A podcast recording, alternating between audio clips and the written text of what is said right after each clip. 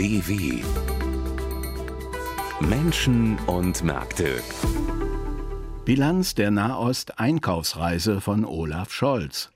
Die Gasumlage wackelt. Wie die Börse auf die Wahl in Italien reagiert und Kampf ums Internet im Iran. Das sind unsere Themen. Am Mikrofon begrüßt sie Klaus Ulrich. Bundeskanzler Olaf Scholz sagt wegen einer Corona-Infektion alle öffentlichen Termine ab, setzt die Regierungsarbeit aus der Wohnung im Kanzleramt aber fort. Der Kanzler habe lediglich milde Erkältungssymptome, hieß es. Scholz war erst in der Nacht zum Montag von einer zweitägigen Reise auf die arabische Halbinsel nach Berlin zurückgekehrt. Er besuchte dort Saudi-Arabien, die Vereinigten Arabischen Emirate sowie Katar. Bei der Reise ging es vor allem um Energielieferungen. Georg Schwarte mit einer Bilanz des Nahosttrips. Fortschritte. Es ist ein Olaf Scholz-Wort. Auch auf der Wirbelwind-Tour quer durch drei Golfstaaten. Am Ende bleiben also Fortschritte, sagt Scholz. Es ist gut, dass hier Fortschritte zu verzeichnen sind, was die Möglichkeit unseres Landes betrifft, sich jetzt aktuell zum Beispiel mit Gas zu versorgen. Aber es ist eben auch wichtig zu sehen, dass es gleichzeitig Perspektiven für die längerfristige Zukunft geht, wo es uns darum geht, CO2-neutral zu wirtschaften und Wasserstoffprojekte voranzubringen. Da war Olaf Scholz gerade in Doha gelandet, den roten Teppich auf dem Flughafen samt Ehrenformation abgeschritten und steht in der goldenen Ankunftshalle in Katar. Die Fortschritte, von denen der Kanzler redet, sind eine Schiffsladung voller Flüssiggas aus den Emiraten, aus denen er gerade hergeflogen war, 137.000 Kubikmeter Flüssiggas. Ein Schiff wird kommen mit LNG nach Brunsbüttel irgendwann Ende des Jahres. Willkommen in Doha. Das ist jetzt die dritte Station der Reise. Es waren bisher sehr gute, sehr informative Gespräche, die ich führen konnte über die Fragen, die jetzt unmittelbar uns alle betreffen. Ganz unmittelbar betrifft uns die Frage, woher kommen Erdgas, Flüssigerdgas und künftig Wasserstoff? Die Emirate haben reichlich, liefern aber 75 Prozent Richtung Asien, Europa allenfalls Beifang. Deutschland kriegt jetzt also 137.000 Kubikmeter, wohl eher als nette Geste. Das reicht für einen Wintertag in Deutschland. Aber immerhin, später, als der Kanzler neben dem Emir von Katar steht, schon wieder genau Fortschritte. Hier in Doha habe ich mit dem Emir über LNG-Lieferungen im Lichte der aktuellen Energiekrise gesprochen und wir wollen da weitere Fortschritte bald erreichen. Bald. Jetzt ist es eher noch nicht so weit. Dafür gibt es 250.000 Tonnen Diesel aus den Emiraten möglicherweise schon im September per Vertrag zugesichert. Das ist etwas, aber nicht der große Wurf. Muss auch nicht, sagt Scholz später. Es gehe ja um die Langfristperspektive. Dafür braucht er die Golfregion, Saudi-Arabien, die Emirate, Katar. Tappt Deutschland in die gleiche Falle wie einst bei Russland?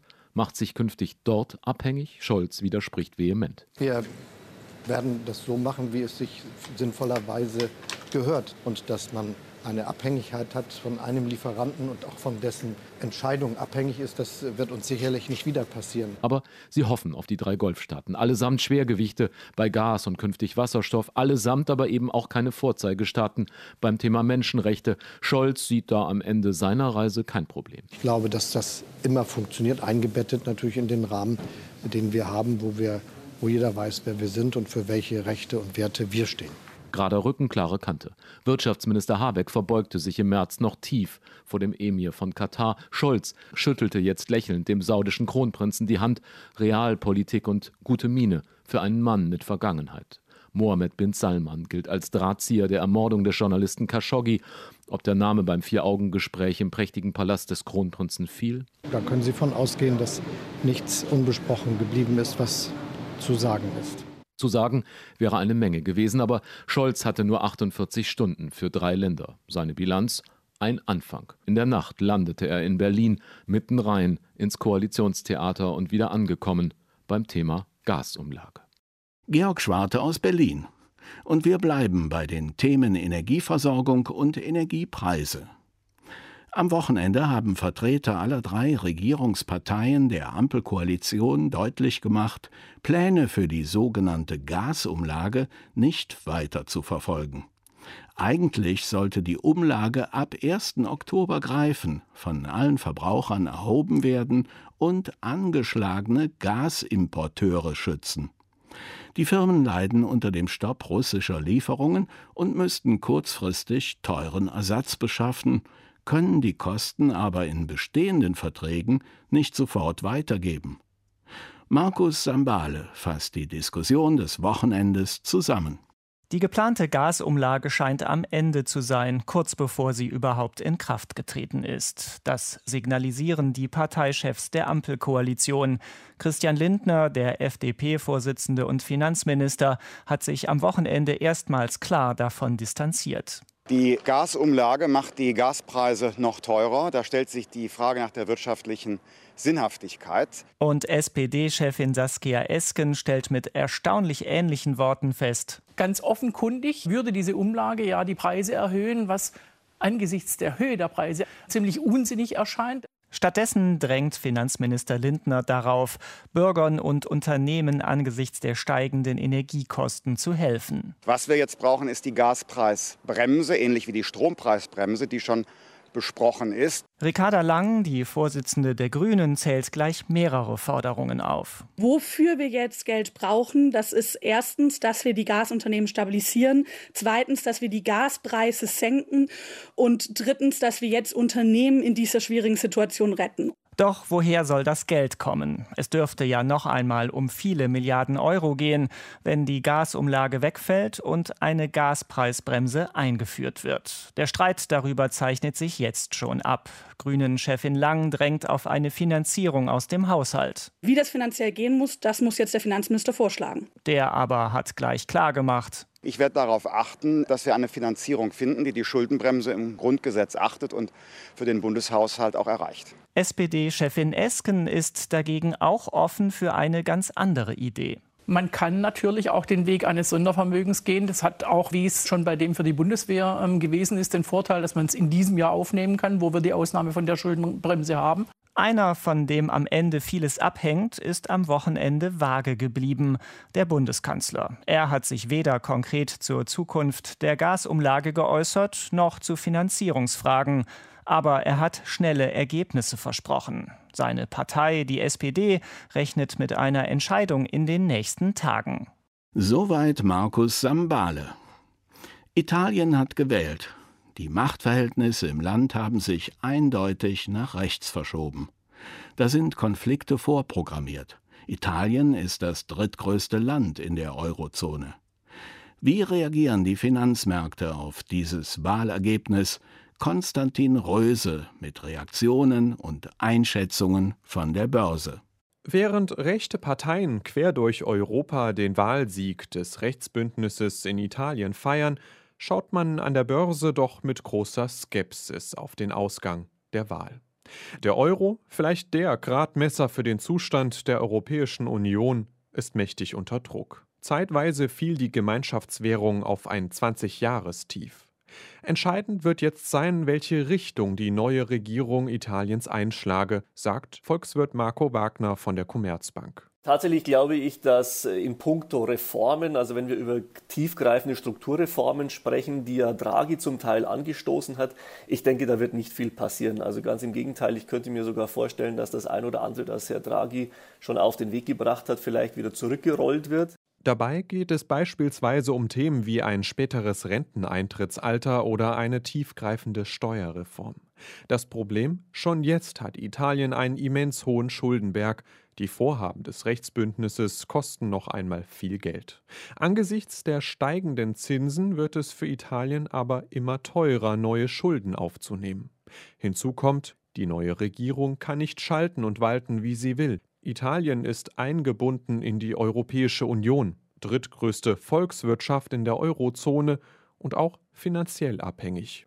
Allein rund 200 Milliarden Euro fließen aus dem Corona-Wiederaufbaufonds nach Rom. Edgar Walk, Chefvolkswirt vom Bankhaus Metzler, ist skeptisch. Sobald dieses Geld aus Brüssel geflossen ist, kann ich mir gut vorstellen, dass der Konflikt mit Brüssel zunehmen wird. Und dann wird es sich auch auf die Finanzmärkte auswirken. Und man wird es am besten sehen an der Entwicklung der italienischen Staatsanleihen. Am Tag nach der Wahl schossen die Renditen zehnjähriger Staatsanleihen auf den höchsten Stand seit neun Jahren. Der Markt ist nervös, sagt Anleiheexperte Arthur Brunner von der ICF Bank. Aktuell muss Italien im zehnjährigen Bereich schon über 4,4 Prozent Zinsen zahlen. Und ich glaube, man wird allein schon über diese Zinsen gezwungen sein, äh, was die Ausgabenpolitik angeht, doch vorsichtiger zu sein. Europa stehen schwierige Zeiten bevor, da ist sich Brunner sicher. Noch lässt sich Giorgia Meloni, bald wohl neue Ministerpräsidentin Italiens, nicht in die Karten schauen. Konstantin Röse aus unserem Frankfurter Börsenstudio. Im Iran sind laut Behördenangaben bei den Protesten nach dem Tod einer jungen Frau infolge ihrer Festnahme durch die Sittenpolizei mehr als 1200 Menschen festgenommen worden. Der Kampf zwischen der iranischen Protestbewegung und der Staatsmacht tobt nicht nur auf den Straßen, er weitet sich zu einem Ringen um den Informationsfluss im Internet aus. Die USA wollen den Demonstranten nun mit moderner Internettechnik unter die Arme greifen. Einzelheiten von Susanne Güsten. Internet, Mobilfunk und soziale Medien im Iran werden immer wieder gedrosselt oder gekappt. Ein Versuch der Staatsmacht, die Kommunikation zwischen unzufriedenen Bürgern zu verhindern, Demonstrationsaufrufe zu ersticken und Aufnahmen von der Gewalt der Sicherheitskräfte zu unterdrücken. Umgekehrt greifen Hacker offenbar die Internetseiten von staatsnahen Medien an. So wurden nach Berichten von Exilmedien die halbstaatliche Agentur Fars und der staatliche Sender IRIB gehackt. Ihre Webseiten waren am Montag nicht zu erreichen. Die USA wollen den Demonstranten nun beispringen, indem sie ihre Internetsanktionen gegen den Iran lockern. Amerikanische Unternehmen dürfen den Iranern ab sofort Software zur Umgehung von Internetverboten und satellitengestütztes Internet anbieten. Der US-Milliardär Elon Musk kündigte an, er werde sein Satellitensystem Starlink über dem Iran aktivieren. Das Unternehmen hat tausende Satelliten im All, die überall auf der Welt den Zugang zum Internet öffnen sollen. Der Jubel in den sozialen Medien ist groß, doch der praktische Nutzen ist umstritten. Omid Rezae, iranischer Journalist in Deutschland, ist skeptisch. Was die USA angekündigt hat, also zur Lockerung der Sanktionen, was das Internet angeht. Das könnte vielleicht mittelfristig, langfristig der einfachen Bevölkerung im Iran äh, einigermaßen helfen, die Blockade zu umgehen oder andere Wege zu finden, ins Internet zu kommen, besonders ins freie Internet, unzensierten Internet zu kommen, was äh, ja an sich eine gute Nachricht ist. Aber kurzfristig jetzt während dieser Protestwelle, äh, also inmitten dieses Aufstands, kann das gar nicht helfen. Es ist ja technisch gesehen nicht möglich. Was das Satellitensystem von Starlink angeht, brauchen Nutzer dafür Empfangsgeräte. Und die gibt es im Iran nicht. Millionen würde es kosten, Iraner damit auszurüsten. Und dann stellt sich die Frage, wie die Geräte ins Land kommen sollen. Außer Satelliten und Empfangsgeräten braucht das System auch Bodenstationen, die nicht weiter als 1000 Kilometer entfernt sein dürfen, und auch die gibt es in der Gegend noch nicht. Mehr könnte den Iranern kurzfristig der Zugang zu Software bringen, mit der Internetverbote umgangen werden können, meint Rezai. Sogenannte virtuelle private Netzwerke oder VPNs. Also wenn man die Zensur umgehen will, Dabei können natürlich solche Softwares helfen, äh, können zu einem sicheren, zu einem safen äh, Internet, zu sicheren Verbindungen mit Ausland äh, dienen. Ja, ich würde sagen, mittelfristig, langfristig könnte ein leichterer Zugang zum äh, freien Internet, könnte das den Iranern und Iranerinnen helfen, äh, um ihre Demokratiebewegung weiterzubringen. Das funktioniere allerdings nur, solange es überhaupt Zugang zum Internet gebe, gibt Rezai zu bedenken. Wenn die Staatsmacht das Internet komplett sperrt, wie es bei Protesten vor drei Jahren schon einmal geschah, dann nützt auch kein VPN und keine Software mehr. Bei den aktuellen Auseinandersetzungen um den Tod einer 22-Jährigen in den Händen der Religionspolizei vor zehn Tagen blieb es bisher bei örtlich und zeitlich begrenzten Einschränkungen von Internet, Mobilfunk und sozialen Medien. Auch damit verstoße die iranische Regierung aber gegen das Recht der Iraner auf freie Meinungsäußerung, monierte der EU-Außenbeauftragte Josep Borrell.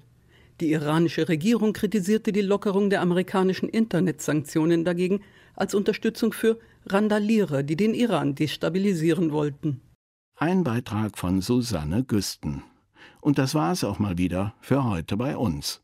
Im Namen des ganzen Teams bedanke ich mich fürs Zuhören. Mein Name ist Klaus Ulrich. Auf Wiederhören, bis bald und machen Sie es gut. Das war ein Podcast der DW.